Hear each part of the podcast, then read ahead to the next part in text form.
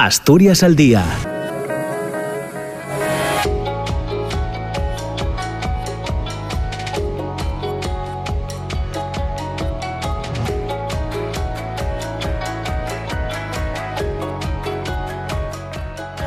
Hola, ¿qué tal? ¿Cómo están? Muy buenos días. Son las 9 eh, de la mañana y casi dos minutos.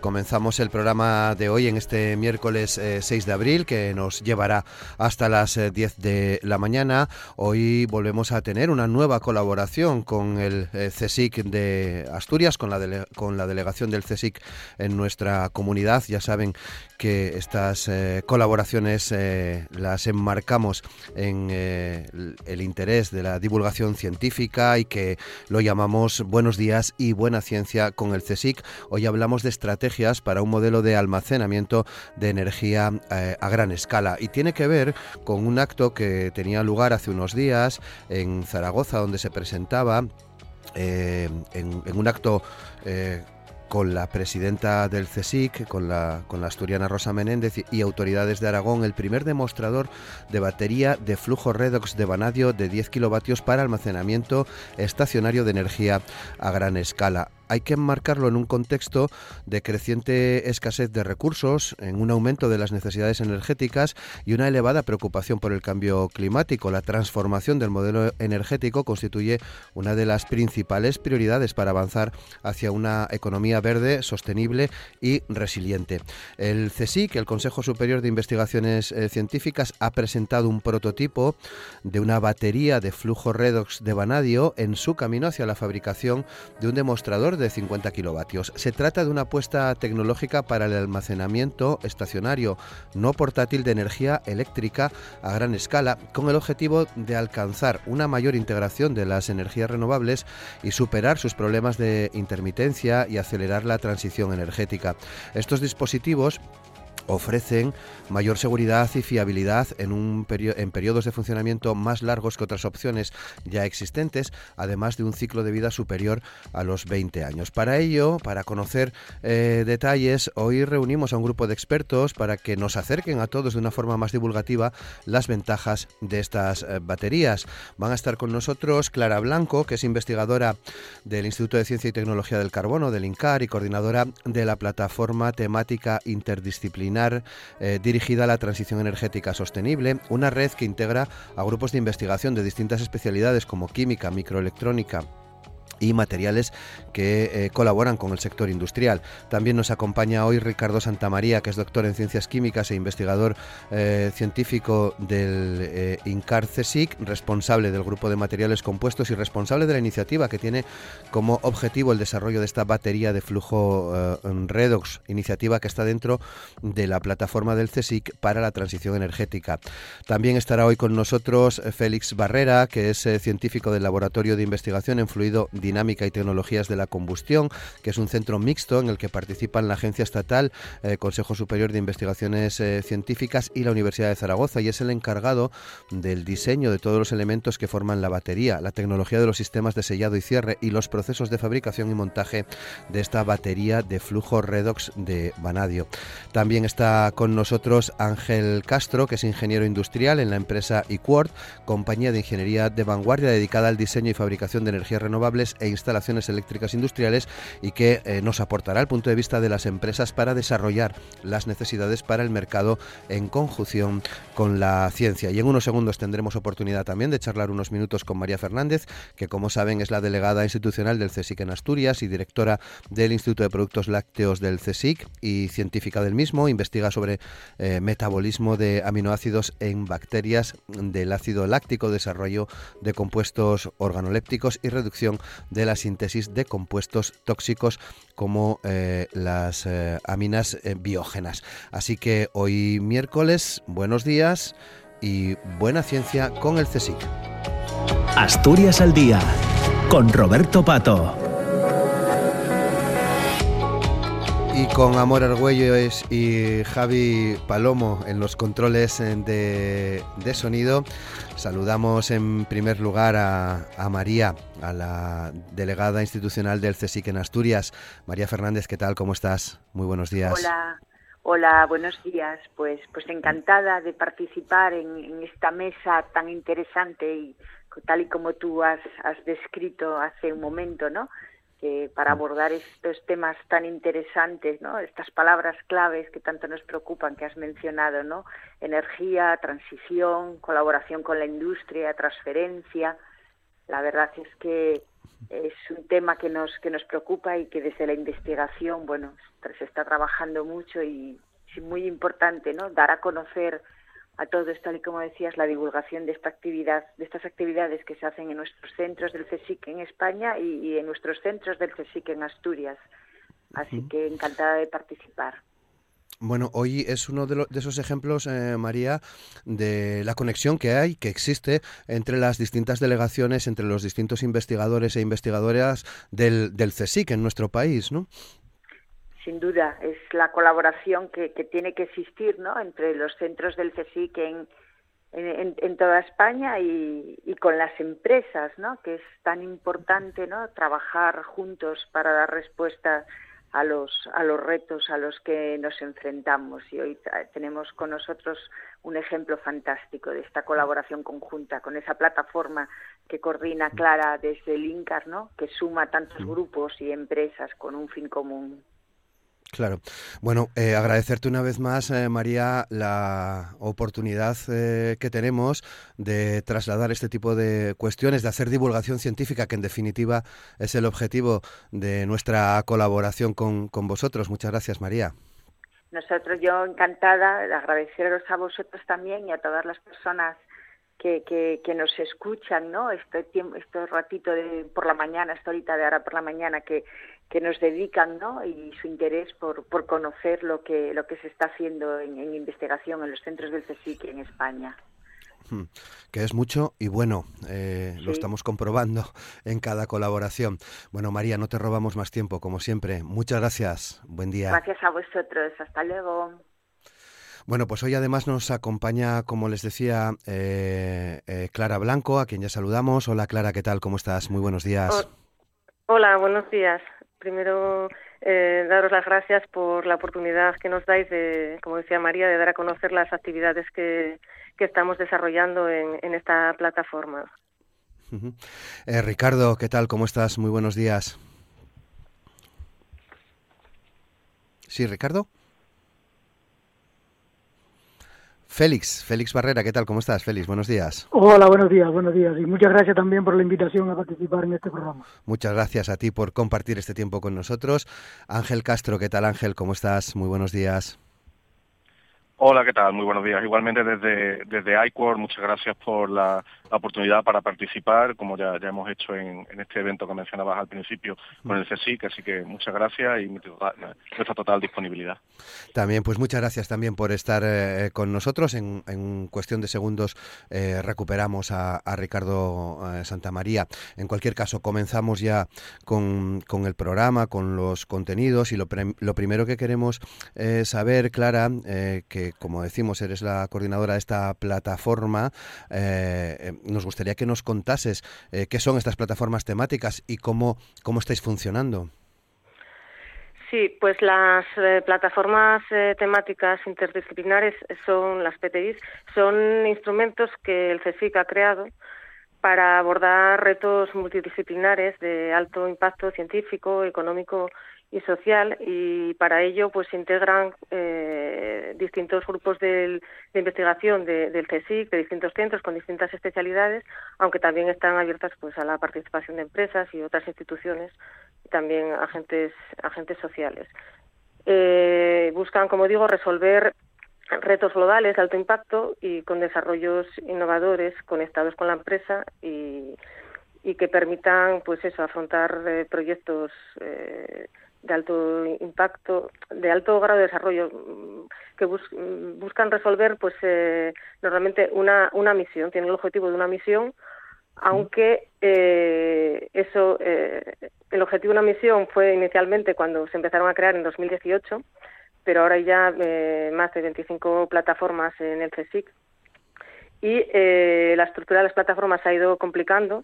Ahora tenemos las llamadas plataformas plus o plataformas extendidas, eh, que, eh, cuyos objetivos son más de una misión en torno a, una, a una temática.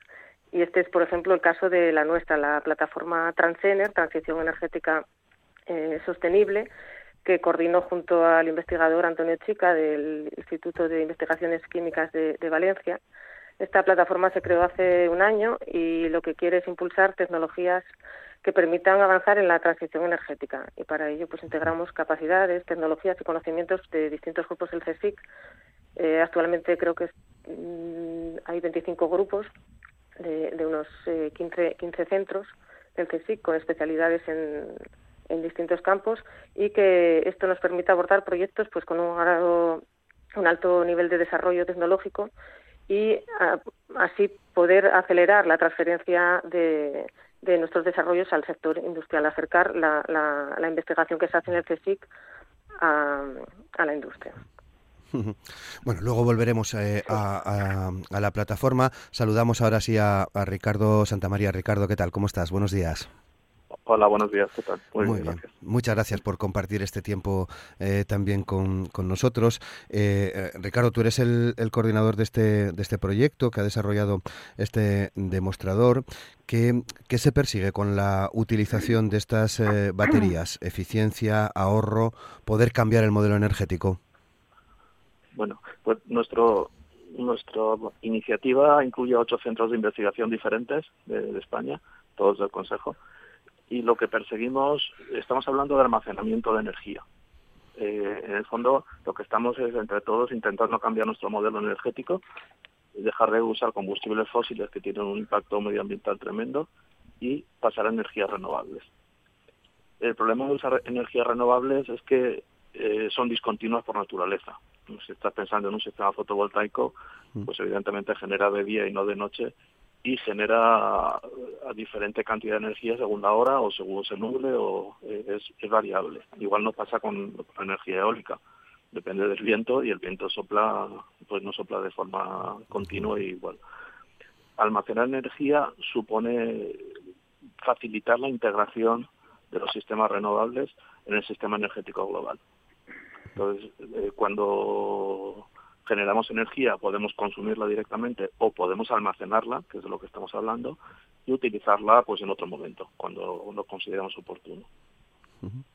Eh, uno de los problemas eh, que mencionas de la utilización de las renovables es este almacenamiento de energía para cuando no las tengamos disponibles y en este sentido el desarrollo de estos eh, nuevos dispositivos debe hacerse también teniendo en cuenta la utilización de energías no contaminantes para, para su fabricación.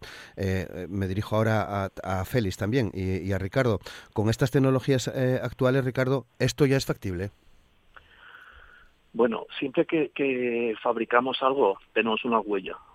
O sea, siempre dejamos huella. No hay nada, no podemos hacer nada que no consuma energía y que no contamine o que no tenga una huella ecológica. Lo que, tratamos es de minimizar esa huella. Un sistema, cuanto más eficiente es, cuanto menos energía consume, menos huella tiene. Y en nuestro caso, por ejemplo, buscamos usar materiales lo más sostenibles posibles, lo más abundantes posibles y también económicamente eh, lo más lo más baratos posibles. Félix seguro que tiene cosas que aportar también. Sí, Félix. Sí, eh, eh, sí, sí efectivamente, esa es una, esa es una mm, preocupación siempre que está latente en, en todas las líneas y desarrollos que, que hacemos, no solo en este proyecto, sino en cualquier cosa que nos implicamos en, dentro de nuestras líneas de investigación. Eh, los métodos de fabricación que, empleen siempre sistemas eh, no contaminantes o con muy bajas emisiones de CO2 es, uno de nuestros objetivos y ya se están considerando en, en la fabricación de los elementos que lleva nuestra nuestros eh, demostradores.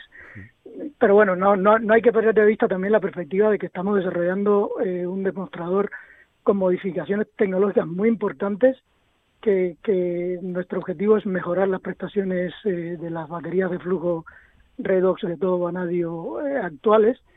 Y, y bueno, poco a poco vamos a ir perfeccionando los métodos de desarrollo eh, para introducir tecnologías que sean lo menos contaminantes posible y como dice Ricardo que la huella de, de, contaminación sea lo más reducida.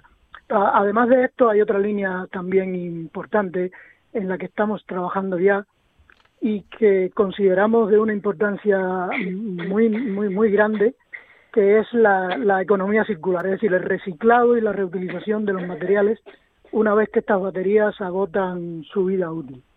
Esta es una de las ventajas que tiene la batería de flujo redox frente a otras tecnologías de almacenamiento como las de iones de litio o las de plomo ácido, porque el electrolito, eh, que, puede ser un, eh, probablemente el principal contaminante químico de, esta tecnología, puede eh, tiene, un valor añadido una vez que, termina la vida útil del dispositivo. Es, esto lo hace muy atractivo para los empresarios porque, bueno, es, es un, un elemento que se puede vender una vez terminada la vida útil y recuperar parte de la inversión inicial, que esto a los empresarios les es muy importante, pero, pero también se pueden establecer otras, otras estrategias de negocio, como reducir el precio de la inversión inicial de las empresas si el electrolito se queda en propiedad del fabricante de la batería, que en este caso, como es un demostrador, digamos que podríamos ser nosotros,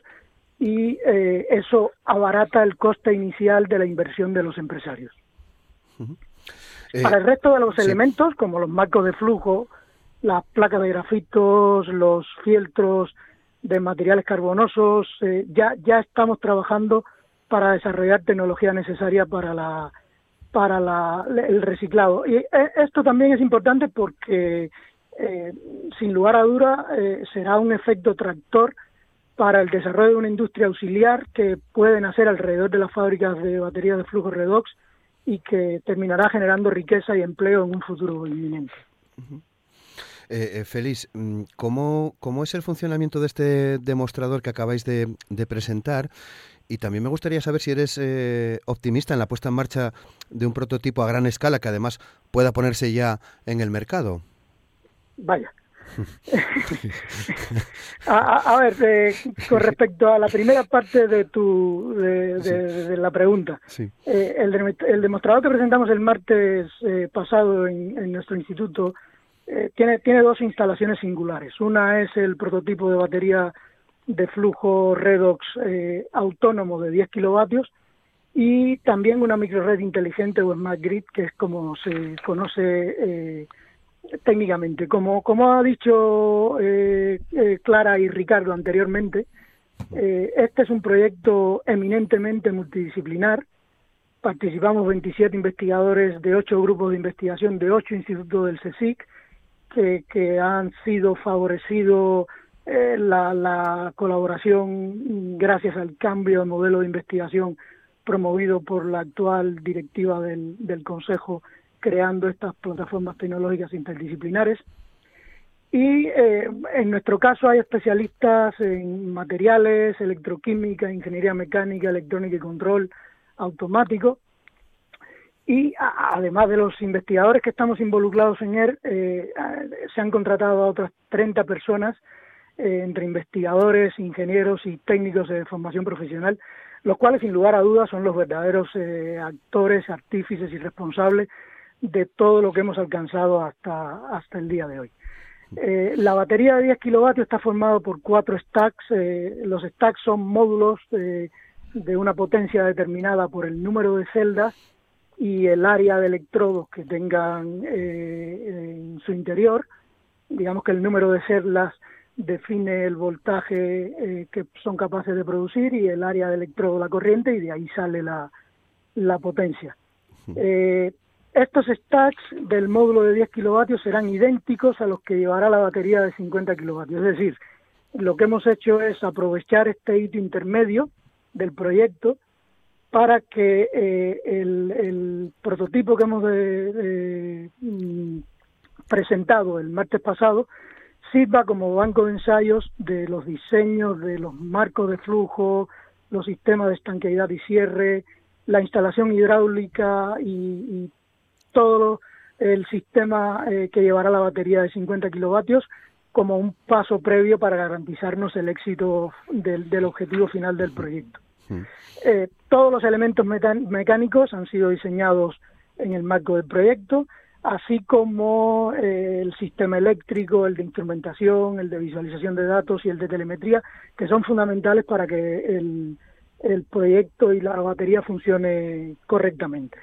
Eh, por eso, además de que el resto de materiales como eh, los, eh, los fieltros que se utilizan como electrodos, las membranas y el propio electrolito, también se le están introduciendo muchas mejoras que el objetivo final es disponer de, de una tecnología casi enteramente española eh, y con unas prestaciones bastante eh, mejores de las que tienen ahora mismo eh, las baterías actuales. en cuanto a la microred, la microred está formada por esa propia batería de flujo de 10 kilovatios, un campo solar formado por 62 paneles y una potencia pico de 35 kilovatios, que tiene también un inversor unidireccional que eh, convierte la corriente directa que sale de los paneles en corriente alterna y eh, puede usarse para consumo del instituto o verterse a la red en el caso de que sea eh, energía excedente.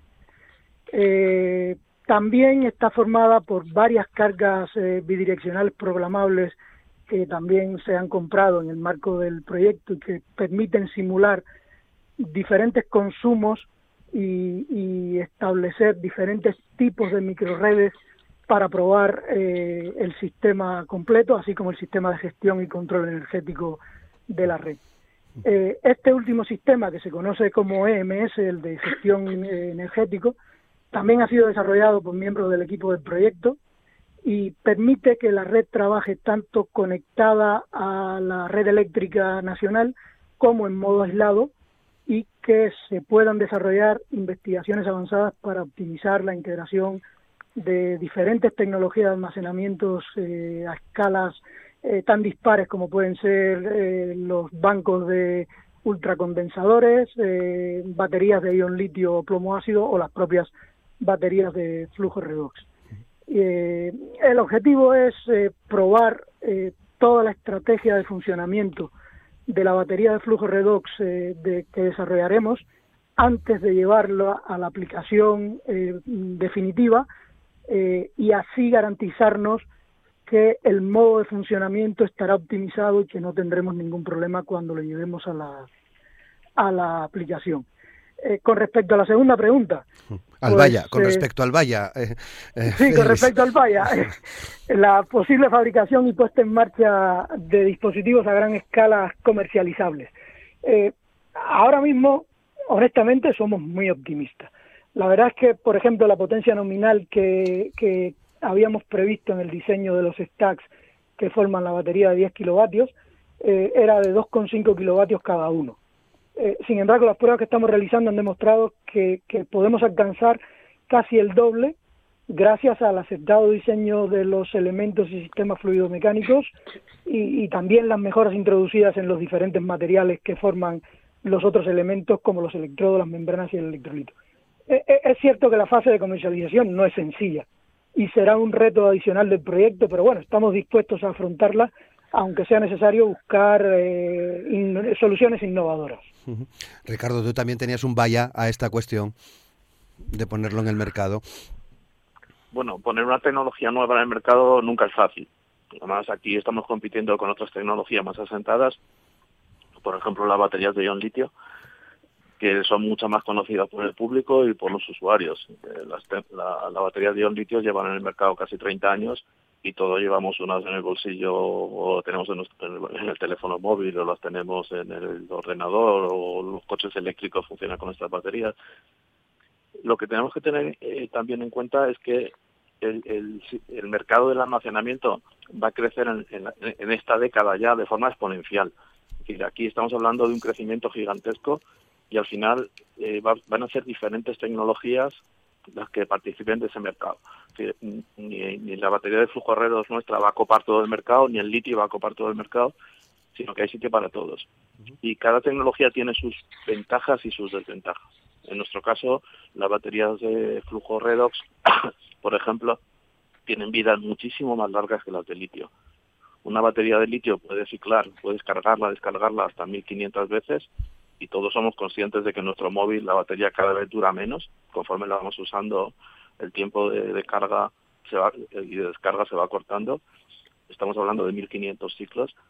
Y por ejemplo en nuestras baterías de flujo redos estamos hablando de 20.000 ciclos. Y eso a la hora de aplicarlo es muy interesante para un usuario. Eh, tener un equipo que va a durar muchísimos más años pues es interesante. También son especialmente adecuadas nuestras baterías de flujo redos por ejemplo eh, para tiempos de descarga muy largos. Las baterías de ion litio, luego Ángelo lo puede contar, que sabe mucho más de estas cosas, funcionan bien cuando estamos pidiendo que descargue durante tiempos de cuatro horas o, menos. Sin embargo, para tiempos más largos las baterías de ion litio fallan y las de redox funcionan mucho mejor. Y no todo es bueno en las baterías de ion litio, de, flujo redox. Las de ion litio, por ejemplo, tienen mucha más densidad de energía, que es una ventaja muy importante.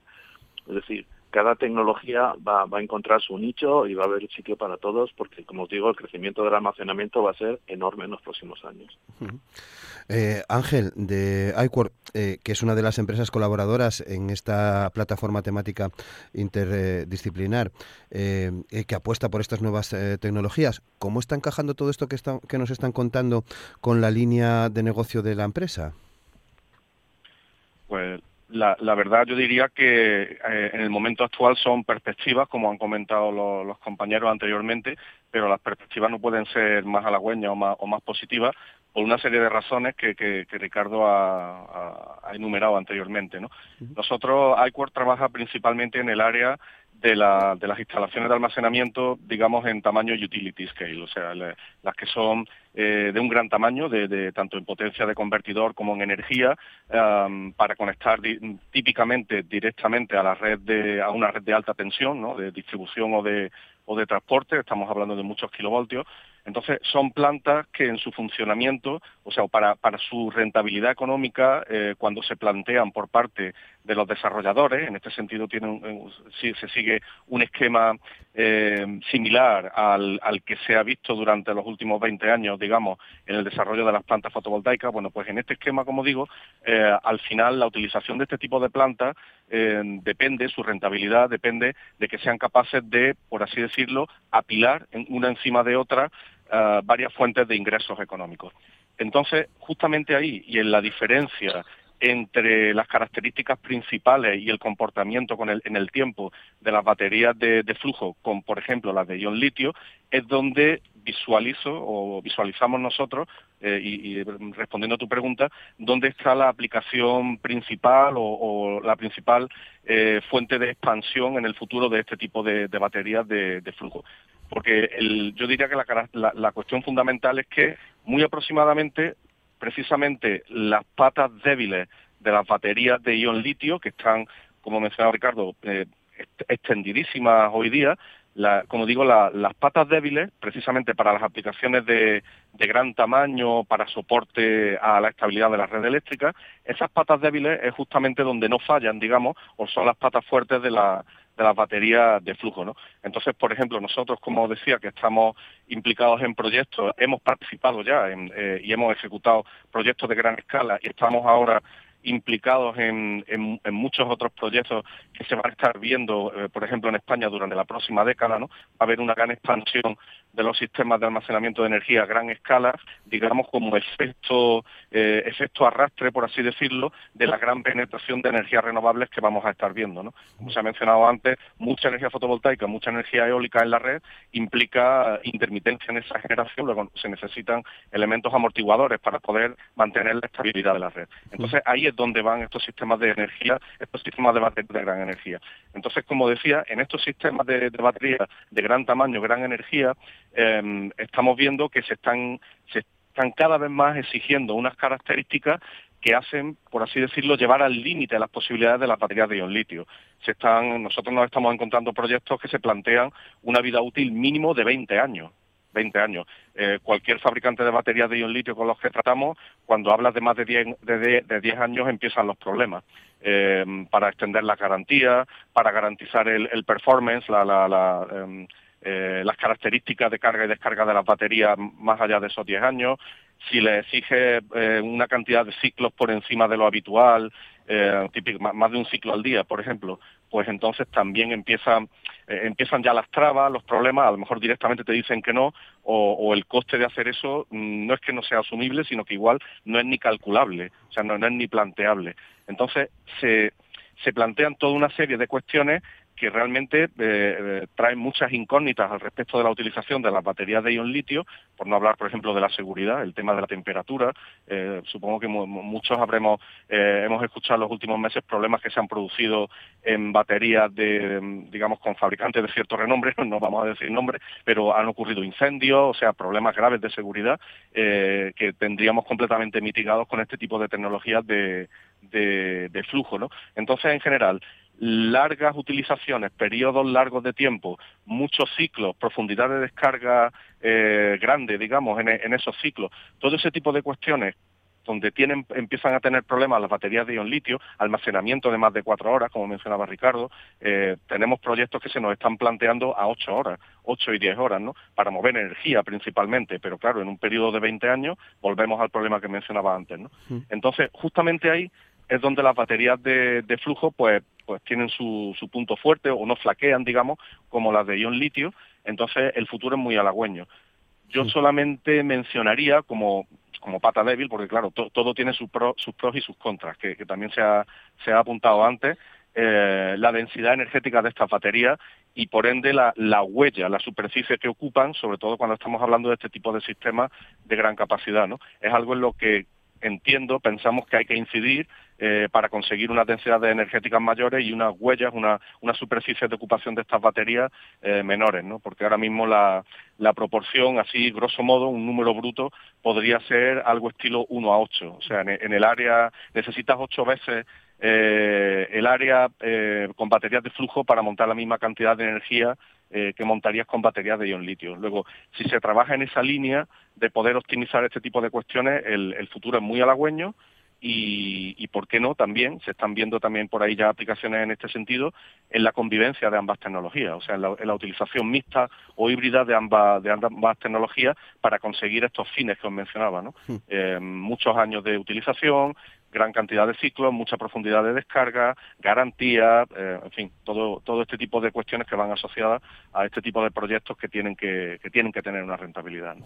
Vamos, eh, Ángel, que estáis eh, percibiendo eh, demandas por parte del, del, mercado ante este tipo de, de, casi me atrevería abriendo comillas, de revolución que está en marcha, ¿no? Sí, realmente sí. Como, como decía, eh, lo que se plantea son necesidades o requisitos que muchas veces vienen lógicamente dadas de la necesidad de rentabilizar económicamente por parte de los desarrolladores y los actores implicados, quien propone la financiación, etcétera, para este tipo de proyectos, pues entonces esos requisitos, digamos, vienen entre comillas de, arrastre de esas necesidades de, de rentabilización de la inversión. Y estos requisitos pues pues es donde están empezando a tener problemas eh, o, ya no es tan claro, tan fácil o, tan sencillo o tan bonito no plantear eh, sistemas con baterías de ion litio y ahí es donde entiendo eh, se abre la puerta en este tipo de utilizaciones. Estamos hablando de baterías estacionarias de gran potencia y energía para típicamente aplicaciones de soporte a red o movimiento de, trading de energía, de arbitraje, eh, eh, pues entendemos que efectivamente se abre la puerta para, para utilización a gran escala y en potencia y, y cantidades de energía grandes para las baterías de flujo, sin duda. Hay un camino por recorrer todavía, también, pero, pero la oportunidad está ahí, por supuesto. Eh, bueno, pues avanzamos un poco más, Clara, estas, eh, para, para, entrar en, las plataformas eh, multidisciplinares que bueno, aglutinan, como estamos escuchando, personas, empresas, asuntos jurídicos, patentes, normativa.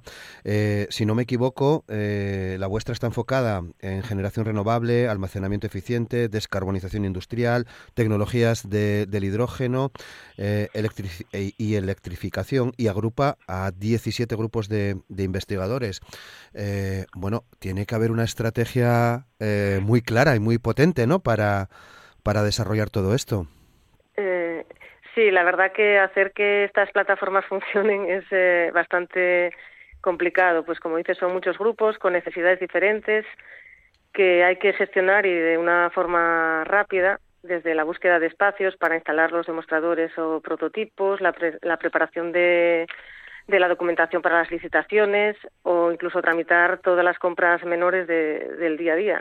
Y todo ello se está haciendo eh, mediante una gestión directa con la Organización Central del CSIC en Madrid. No está gestionando eh, a través de las gerencias de los centros, como es la forma habitual. Y esto es así porque mm, eh, nosotros la, la, mayor parte de la financiación de la, con la que contamos ahora proviene de, de, de los fondos de, de, recuperación, transformación y resiliencia, resiliencia que el Ministerio de Ciencia e Innovación ha, puesto a disposición del CSIC para desarrollar estos estos proyectos, estas iniciativas. Y entonces pues eh, para un mejor seguimiento y para también descargar la, el trabajo que ya tienen en las, en las gerencias de los centros, aparte de las plataformas, pues el CSIC eh, lo ha gestionado de una forma directa, centralizada, desde las plataformas, desde la coordinación de las plataformas hacia hasta, hasta la organización central, sin pasar, por, como digo, por las gerencias y direcciones de los centros. Y entonces, pues también el CSIC ha tenido que adaptarse a, a adaptar sus, sus eh, instrumentos de gestión a, a la gestión de estos fondos. Entonces, para que todo esto funcione, para que podamos avanzar, eh, la pieza clave pues ha sido eh, el equipo de coordinación que hemos que hemos formado, que aparte de Antonio y yo, pues cuenta con el trabajo extraordinario que están realizando pues dos gestoras que son eh, Lucía Fernández que está aquí en el INCAR con nosotros y María Menor en el en el ITQ en Valencia eh, que nos ayudan en el día a día pues con toda la tramitación de compras, en el seguimiento de las, de las iniciativas, eh, informes, etcétera. Y después también contamos con una persona, Adrián Alonso, aquí en el INCAR también, que se encarga de toda la parte de transferencia, búsqueda de los actores relevantes, establecer estrategias de colaboración con las empresas, análisis de los mercados, puesto que el objetivo último de estas plataformas de las eh, son que las, es que las tecnologías que estamos desarrollando pues que se transfieran realmente al, al sector empresarial. Entonces su, su papel está siendo fundamental y sin el trabajo de todos ellos pues sería muy difícil avanzar. Y después que todo esto lo tenemos que hacer en, en muy poco tiempo porque bueno parte de las iniciativas que estamos desarrollando pues eh, deben estar finalizadas o encauzadas en, para finales de este año, del 2022, y otras que han empezado un poco más tarde, pues hasta podríamos ir hasta el 2024. eh, después cada cada área temática de las que has mencionado tiene un responsable, un investigador responsable que junto con la coordinación pues nos ayuda eh, en el seguimiento de las actividades que están ya en marcha y eh, también en, la, para supervisar la, incorporación de, nuevos grupos, eh, ver cómo encajarían en, las distintas actividades que ya se están desarrollando y así poder ir integrando a, a nuevos grupos. Has dicho que eran 17, pues a día de hoy somos, eh, creo que hay 20, 25 grupos de investigación ya.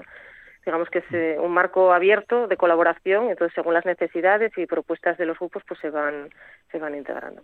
Y todo ello pues hay que hay que gestionarlo lleva mucho tiempo aparte de la de, de los que llevan a cabo la, la, la investigación que es eh, el reto técnico es, es muy muy muy importante para, para conseguir que, que estas iniciativas de tan gran envergadura pues salgan salgan adelante. Félix y, Ricardo, ¿cómo os sentís trabajando eh, de esta forma, en este tipo de plataformas, Félix? Bueno, eh, yo eh, la verdad es que nuestro centro de investigaciones, el LIFTEC, eh, es un, ave rara dentro del, Consejo porque es un centro eminentemente tecnológico. Y a nosotros siempre nos había... Uh, eh, causado un poco de, problema el, poder colaborar y, y, y, tener una relación estrecha con, con centros de incluso de nuestra misma área cuando existían las antiguas áreas del Consejo porque digamos que los lenguajes hay veces que son un poco un poco difíciles de entender. Estas plataformas temáticas interdisciplinares con el cambio de modelo de investigación han sido una, una, una revolución, yo diría, dentro de, de cómo gestionar la investigación dentro del Consejo y, y nos ha permitido precisamente con, con bastante esfuerzo y, ganas de trabajar, pues el poder colaborar de una manera abierta y de una manera sincera y sobre todo de una manera efectiva con, con áreas tan dispares como pueden ser la de ciencia de los materiales, eh, incorporar a gente de, de, electrónica de potencia, de electrónica de control, de, de, fabricación de materiales, de, fabricación de, elementos, de diseño, y, y, todo eso eh, aglutinado y viendo los resultados que están eh, dando sus frutos, eh, la verdad es que es, es, para, para estar muy, muy satisfechos y muy orgullosos de, cómo se están comportando estas plataformas. Ricardo. Pues un poco lo que dice Félix. A mí me tocó la coordinación de esta iniciativa de, la batería de flujo redox, porque somos el grupo que más tiempo llevamos dentro del, del CSIC, el grupo que más tiempo llevamos trabajando en esta tecnología. Y cuando nos propusieron la creación de la plataforma, pues no creas que fue fácil buscar grupos del consejo porque esta, es una tecnología relativamente compleja. Es decir, nosotros sabemos hacer electrodos, es, nuestra parte, lo que nosotros proporcionamos en, la, en, la, batería, los electrodos, pero tuvimos que buscar, decir, qué grupo sabe hacer membranas, qué grupo sabe hacer electrolitos. Entonces tuvimos que buscar gente con experiencias completamente diferentes. Y lo que te he mencionado digamos, somos todos químicos, más o menos hablamos el mismo lenguaje, pero cuando tenemos que hablar con el compañero Félix o los compañeros de robótica de, Barcelona, que son ingenieros, nos cuesta mucho comunicarnos y, antes de las plataformas pues realmente no lo hacíamos. Pero trabajar en plataforma y vernos forzados, porque las plataformas nacen con, con, la idea de crear algo es decir, tener una misión muy concreta. Y nuestra nuestra plataforma era hacer una batería de flujo redox. Nos obliga a hablar con ingenieros, nos obliga a hablar entre otra gente y sinceramente ha sido un éxito enorme. nosotros para nosotros ha sido un privilegio participar en esta plataforma y estamos muy muy contentos y creo que, que la dirección del CSIC ha aceptado el pleno con este tipo de iniciativas. Bueno, son las 9 y 43, entramos en el último tramo ya del, programa y ahora ya, ya me dirijo a, a, los cuatro. En la presentación que hicisteis el, el, otro día había bueno pues amplia presencia de representantes de administraciones autonómicas, locales, de empresas, eh, expectantes sin duda ante eh, los resultados que se puedan dar, pero quería saber qué más se necesita desde, desde vuestro punto de vista, desde el mundo de la investigación, para que estos resultados científicos tengan una, una respuesta más temprana, una financiación también más acorde a la realidad que, que vivimos, una realidad que por, por, por llevarlo a, la actualidad de, del día, con todo lo que está pasando con los precios de, de la energía y con una respuesta, como estamos viendo, no sé si decir tibia a nivel, a nivel europeo. Eh, Clara. Sí, para mí es eh, fundamental mantener el, contacto estrecho con las empresas, escuchar sus necesidades para orientar también las líneas de investigación hacia, hacia lo que ellas necesitan. Porque muchas veces eh, se tienen resultados eh, muy interesantes desde el punto de vista científico, pero que difícilmente van a ser trasladables a la, a la industria, ¿no? Entonces, siempre tener esas necesidades de la empresa en el, en el punto de mira. Y para mí la clave en el avance es, eh, la combinación de los grupos de, la colaboración entre grupos dedicados a la investigación básica con grupos que trabajan en desarrollos más avanzados y que en un determinado momento pues puedan incorporar esos resultados generados eh, a un nivel más más eh, básico no y que sin ellos pues la, no va a haber verdadera innovación. Entonces la colaboración entre las dos partes los dos puntos de vista es, es para mí la clave eh, y también, por supuesto, la colaboración entre los grupos que provienen de distintos eh, campos de, especialización. Para ello, las plataformas pues eh, son el marco, yo diría que ideal, mejorable, por supuesto, pero muy, muy interesante para esto. Ricardo. Pues yo, yo, ya diría también la participación de las empresas. Es decir, tenemos que tener en cuenta que España tiene un tejido empresarial bastante singular no somos Estados Unidos, no somos Alemania, y nuestras empresas han sido un tanto perezosas a la hora de, innovar. Mm, el contacto entre el mundo científico y el mundo empresarial no es fácil eh, las empresas normalmente quieren resultados rápidos, eh, a los científicos nos gusta ir más despacio y un poco es culpa de las dos partes. los científicos que tenemos que aprender a salir del laboratorio, eh, las empresas tienen que, que, saber que si no innovan en este mundo tan cambiante que tenemos, si no innovan, no van a poder continuar. Vemos empresas grandes eh, vamos a hablar de Repsol, por ejemplo, que es una empresa que vive de petróleo, ese, su mercado se le acaba, eso está clarísimo, y ellos lo saben y están eh, invirtiendo cada vez más en tecnologías eléctricas. Están empezando a interesarse en los mercados nuevos. Entonces, para las empresas, estar cerca de, la transferencia tecnológica es muy importante. Y para nosotros, que creamos tecnología, pues estar un poco en contacto con ellos también es muy importante. ¿Feliz? Eso es algo que tenemos que aprender entre todos. Sí, sí, No, no. Mm, eh, feliz. No, simplemente eso, decir que, tenemos que aprender entre todos a, cambiar la estrategia. Feliz, sí. Sí, feliz.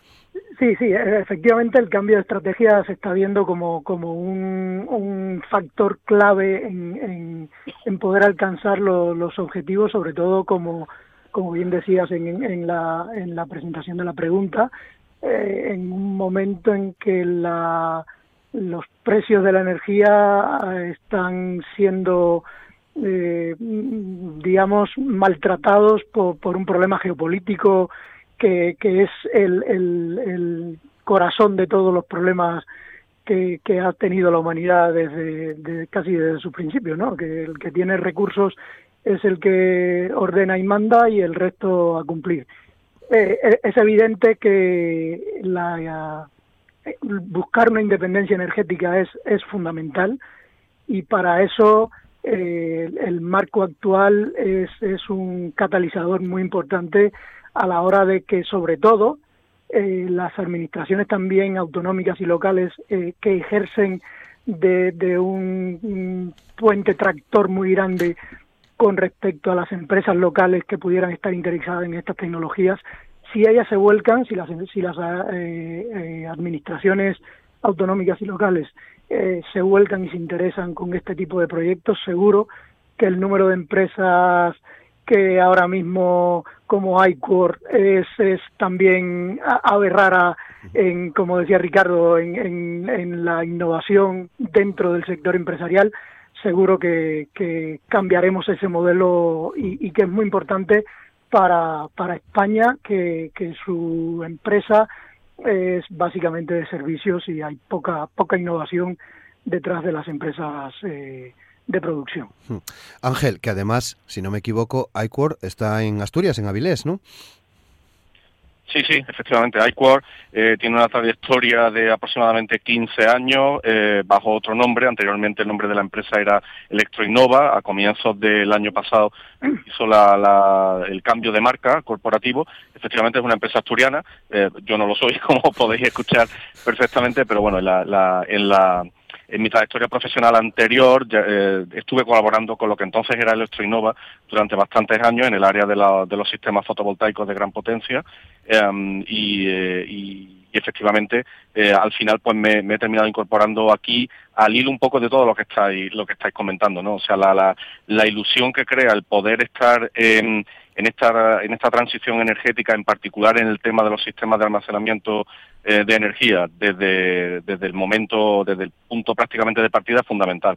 Porque aquí estamos hablando de, ya lo, ha mencionado Feli, estamos hablando, eh, y todos los compañeros anteriores, estamos hablando de luchar contra el cambio climático, cambiar el modelo productivo, descarbonizar la economía, independencia energética, muy importante, pero es verdad que pienso, esto es una reflexión personal, se nos llena eh, a todos, o en general, o a quienes estamos, o en general, esta conciencia sobre el asunto, se nos llena muchas veces la, la, boca de, decir, de, de, hablar, decir cosas, pero luego si echamos la vista atrás, yo particularmente he estado más de 10 años trabajando en el sector fotovoltaico, eh, hemos sido, he sido testigo directamente de cómo esa independencia energética que finalmente busca conseguir con los sistemas renovables y ahora también con, la, con el almacenamiento de energía, al final no termina siendo tal porque la supremacía tecnológica termina yéndose fuera.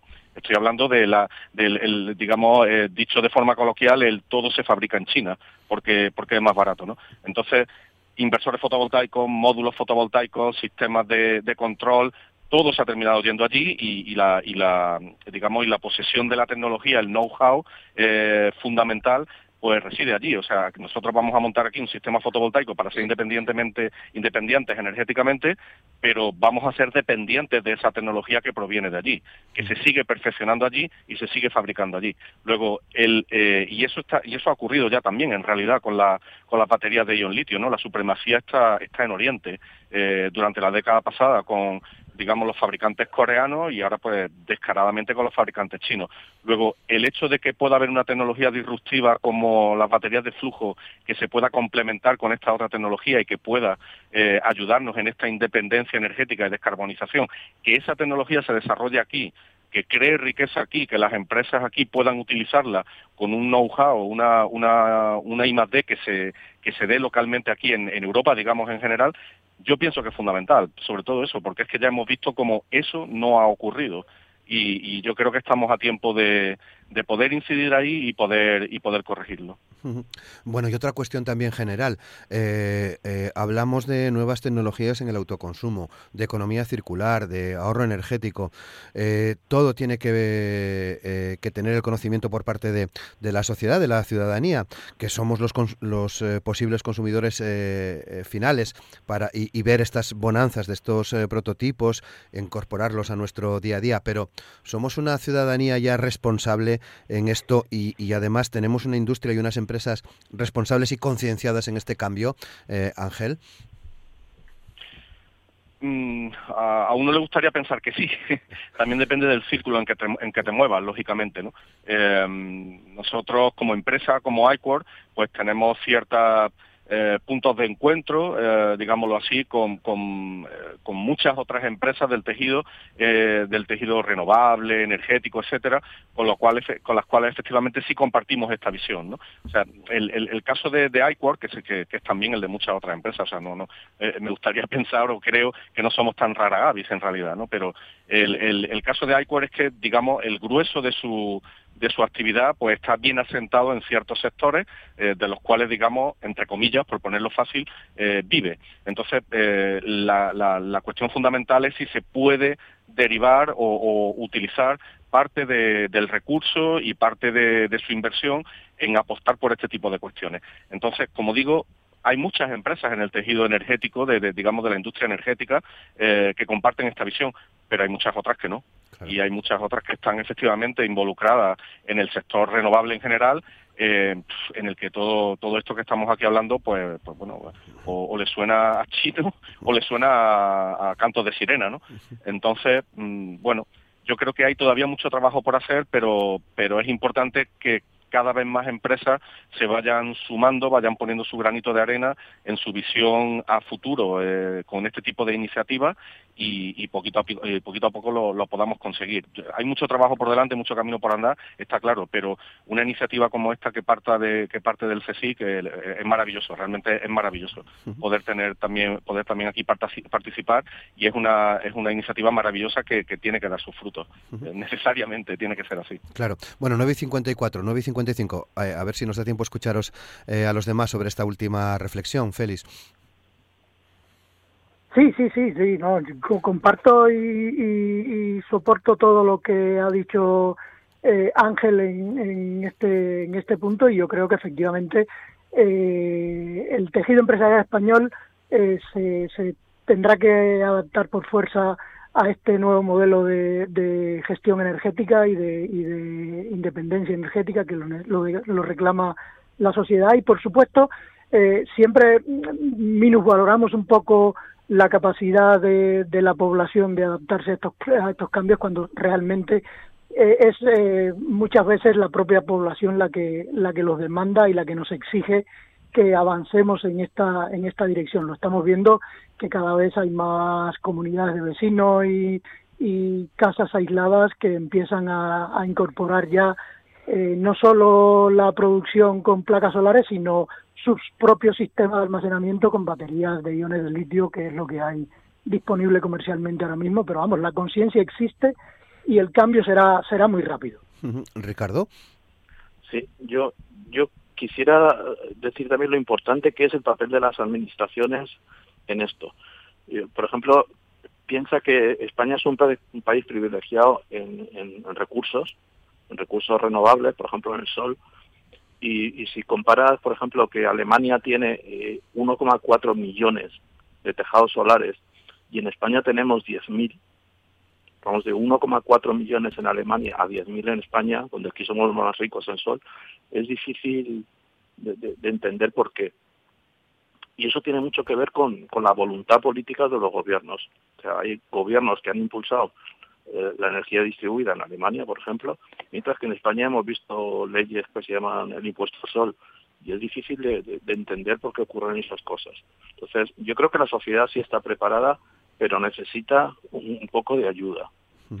Y ahora hay, hay una, acaba el tiempo, hay una herramienta muy importante que, que se está desarrollando en Europa, en Europa, que son las comunidades energéticas. Un concepto muy importante grupos de vecinos, ayuntamientos que pueden organizarse para generar su propia energía. Pero las leyes lo tienen que favorecer, los reglamentos lo tienen que favorecer. Por ejemplo, una comunidad, por ejemplo, imagínate el ayuntamiento de Gijón o de Siero o de cualquier eh, concejo de Asturias que quiere implantar una comunidad energética, eh, entre el punto de, de, generación y el punto de consumo, el reglamento español impone que solo puede haber 500 metros. El reglamento francés les da 25 kilómetros. Y eso facilita muchísimo que un ayuntamiento pueda poner placas solares no solo en su tejado, sino pues en, un campo que tiene que no está utilizando, en un, terreno, público, Claro.